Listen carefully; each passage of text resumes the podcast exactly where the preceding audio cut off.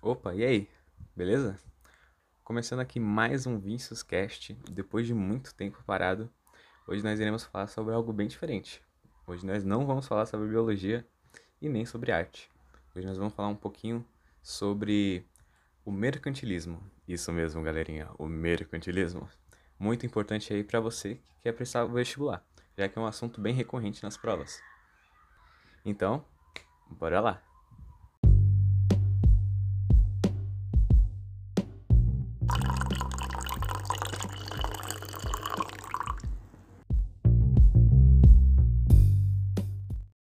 Antes de iniciar o nosso podcast, eu gostaria rapidamente de avisar aos meus dois ouvintes, que um deles sou eu, que o Vinicius Cash agora, ele provavelmente vai ser muito mais difícil de eu conseguir gravar, como vocês podem perceber, e que eu vou dar ênfase a gravar conteúdos que eu estou estudando, para que assim eu possa aprender mais, saca?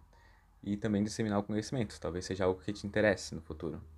Bom, dando esse aviso, bora começar o episódio.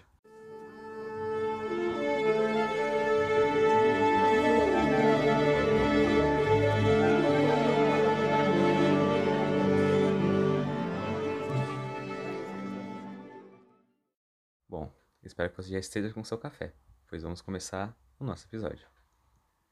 O mercantilismo, ele se inicia primordialmente no século XV, e para entender o mercantilismo, primeiro nós temos que entender alguns outros aspectos, principalmente o comércio. O comércio na Europa, no, lá por volta do século XV e um pouquinho antes, ele estava meio estagnado, graças ao sistema feudal. Então, os habitantes de cada feudo não tinham tanto contato um com o outro.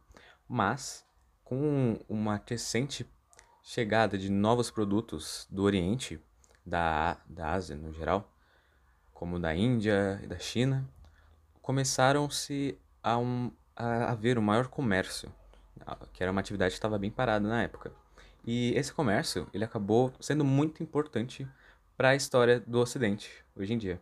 Então, esse comércio ele começou a fortalecer os comerciantes, que eram aqueles que vendiam os produtos, e esses comerciantes, eles vão passar a ser os chamados burgueses no futuro. Então, eles vão começar a ganhar bastante poder vão começar a ganhar influência e futuramente até vão fazer algumas alianças com os reis de feudos, os senhores feudais, justamente porque eles conseguem criar uma nova classe social, entre aspas, e ganhar muita influência no, nos lugares onde eles habitam. Bom, nesse comércio entre Europa e Oriente, basicamente os europeus pagavam esses produtos com ouro e outros metais preciosos. Então, com a forte demanda que existia, os reinos europeus eles começaram a buscar novas alternativas de extração desses minérios. Então, começou-se a se desenvolver o mercantilismo a partir dessa ideia. E também, claro, com outro aspecto muito importante, que foi a tomada de Constantinopla pelo Império Turco-Otomano que aconteceu em 1453.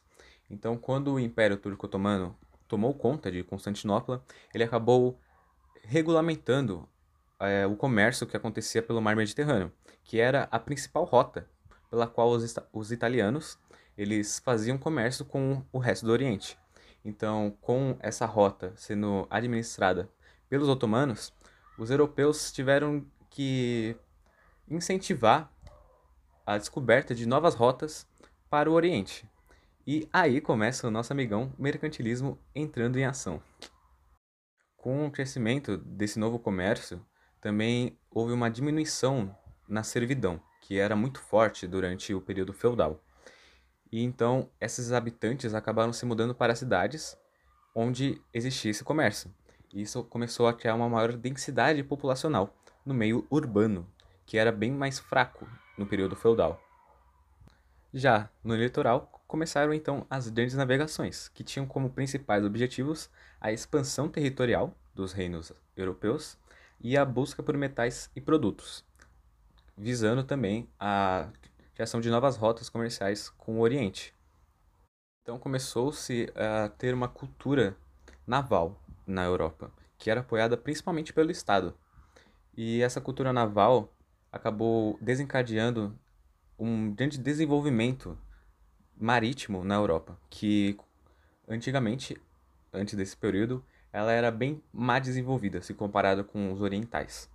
Então, começaram a, a fazer uso de astrolábios, de caravelas, de cartas geográficas, de bússolas, de pólvora e conhecimentos gerais relacionados à exploração marítima, que era muito fraca na Europa na época.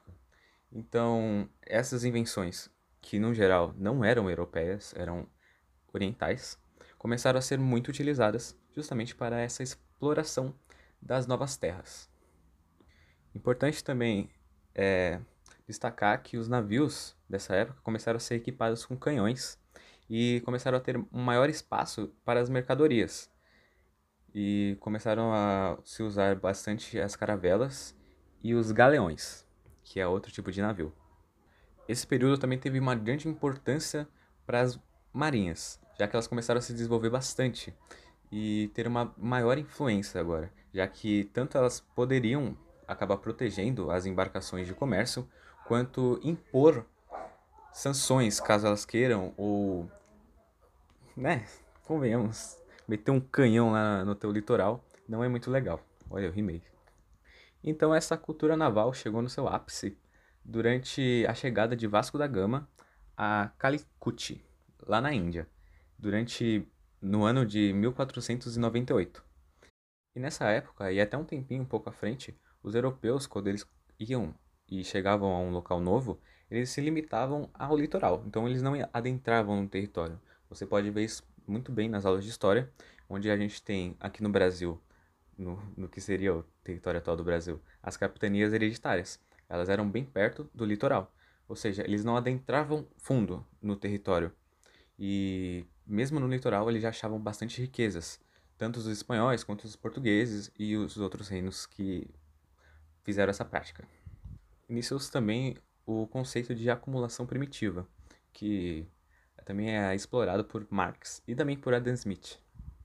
Anos depois da descoberta de Vasco da Gama, a Calicut, na Índia, é, foi descoberta a América por Cristóvão Colombo. Óbvio que é sempre importante frisar também que existem alguns vestígios de que a América poderia ter sido descoberta por vikings ou por outros povos anteriormente. Mas, aqui nesse contexto de mercantilismo e de grandes explorações e navegações europeias, o primeiro a chegar aqui nas Américas, documentadamente, e pelo menos segundo a cultura popular, foi Cristóvão Colombo, no ano de 1492. E a descoberta de Cristóvão Colombo foi bem menos expressiva do que a de Vasco da Gama, já que ele não sabia exatamente onde tinha chegado, e Vasco da Gama ele alcançou o principal, um dos principais objetivos das grandes navegações, que era justamente achar uma nova rota para as Índias, ou o Oriente. Com a expansão da exploração, os comerciantes já não eram mais barrados por pressões religiosas ou culturais, onde antigamente eles acabavam tendo essa influência no continente europeu. Então, acabavam maximizando o lucro e o seu capital que iriam adquirir. Isso acabou causando muita exploração relacionada tanto aos nativos quanto a menos favorecidos, que poderiam, por exemplo, estar nas embarcações. E eles acabavam não sendo impostos, eles não eram impostos sobre conceitos éticos ou morais que eram estabelecidos na Europa já que não tinha ninguém fiscalizando eles. O primeiro reino europeu a ter uma maior potência em relação à colonização foi a Espanha, que chegou nas regiões onde seria o Peru e o México e começou a escravizar e dizimar os povos nativos, usando eles, por exemplo, para a mineração. Então, a Espanha, ela dizimou e submeteu o Império Azteca, começando por Cortés em 1519, e o Império Inca foi submetido pelo Reino Espanhol em 1532. Essa exploração espanhola nesses locais acabou levando à descoberta de minas de ouro e de prata, principalmente. E a Espanha acabou se tornando a maior potência do século XVI graças a esses minérios que ela acabou encontrando lá. Então, a Espanha recebeu o equivalente a 2.700 2.700 toneladas de prata e 20 toneladas de ouro dessas regiões. E um aumento ainda maior em 1545, quando foram descobertas grandes jazidas em Potosí, onde seria a atual Bolívia. Futuramente também foram usados escravos provenientes da África. Então, a Espanha ela acabou sendo uma das pioneiras nesse, nesse aspecto. E depois acabou surgindo o pacto colonial, que basicamente era você comprar da colônia ou produzir na colônia e vender por um preço muito maior no continente europeu. Paralelo que o livro Economia Brasileira da Colônia ao Governo Lula faz é que pouco depois da servidão da Europa diminuir, começou a escravidão. Então, os europeus, no momento em que deixaram de ter servos que eram europeus e que eram melhor tratados, digamos, do que os futuros escravos, eles começaram a escravizar outros povos. Ou seja, ficaram praticamente sem uma mão de obra não assalariada. Bom, agora falando um pouquinho sobre a colonização portuguesa. Inicialmente, quando os portugueses chegaram aqui, você já deve conhecer a história de Pedro Álvares de Cabral, eles não, não encontraram tanta coisa na região que atualmente seria o Brasil. E os nativos aqui na região, eles eram diferentes dos incas e maias que foram encontrados pelos espanhóis. Eles eram nômades e, se e viviam em tribos, ou seja, eles eram mais esparsos pelo território diferentemente dos incas e maias, que tinham uma sociedade um pouco mais densa. Então, era uma grande concentração de pessoas, enquanto aqui tinham pequenos grupos que estavam bem espalhados pelo território. Então, o Império Português ele trouxe aqui para o Brasil a cana-de-açúcar e começou o plantio, já que os portugueses já tinham experiência com essa planta, porque eles já plantavam ela no, em algumas ilhas do Atlântico, no século XV. E então acabou surgindo um conceito, um novo modelo de colonização, a plantagem, que foi criada meio que por Portugal, que basicamente é definida por latifúndio, monocultura, produção para exportação e escravidão africana. E esse método, em breve, foi utilizado por espanhóis, holandeses e franceses e também ingleses, lá no século XVII. Um fato que é muito triste também é que esse modelo de colonização de plantagem Futuramente, quando as colônias, na época, adquiriram a sua independência, acabaram continuando com esse modelo econômico. Então, até hoje em dia, muitos países é, latino-americanos, eles possuem esse tipo de economia. Então, possuem vários latifúndios, monoculturas, que você vê isso muito presente aqui no Brasil, uma produção principalmente para exportação. Você também vê aqui no Brasil a soja, o milho, que é muito exportado. E, no caso, não existe mais tanta escravidão, mas as pessoas de origem europeias, elas estão sempre acima. Então, por exemplo, quando pessoas de origem africana ou é, de indígenas, elas são, em geral, os trabalhadores mais baixos aqui no país, infelizmente. Enquanto as elites, os latifundiários, são, em sua maioria, brancos e de descendência europeia.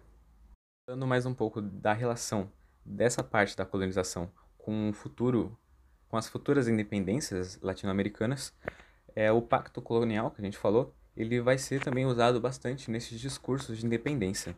E outro ponto também que foi importante para a independência desses países foi o apoio britânico, que a, a Inglaterra, durante a Revolução Industrial, precisava de matéria-prima e ela apoiava as as revoluções e independências de nações latino-americanas, justamente para que quando elas fossem independentes, a Inglaterra meio que comprasse a matéria-prima bem mais barato.